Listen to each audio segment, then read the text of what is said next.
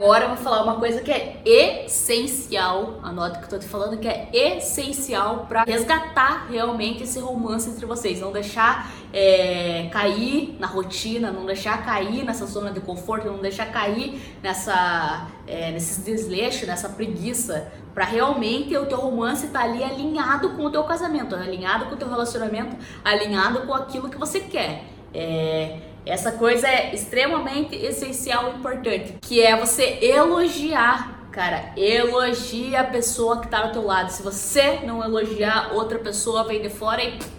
elogia.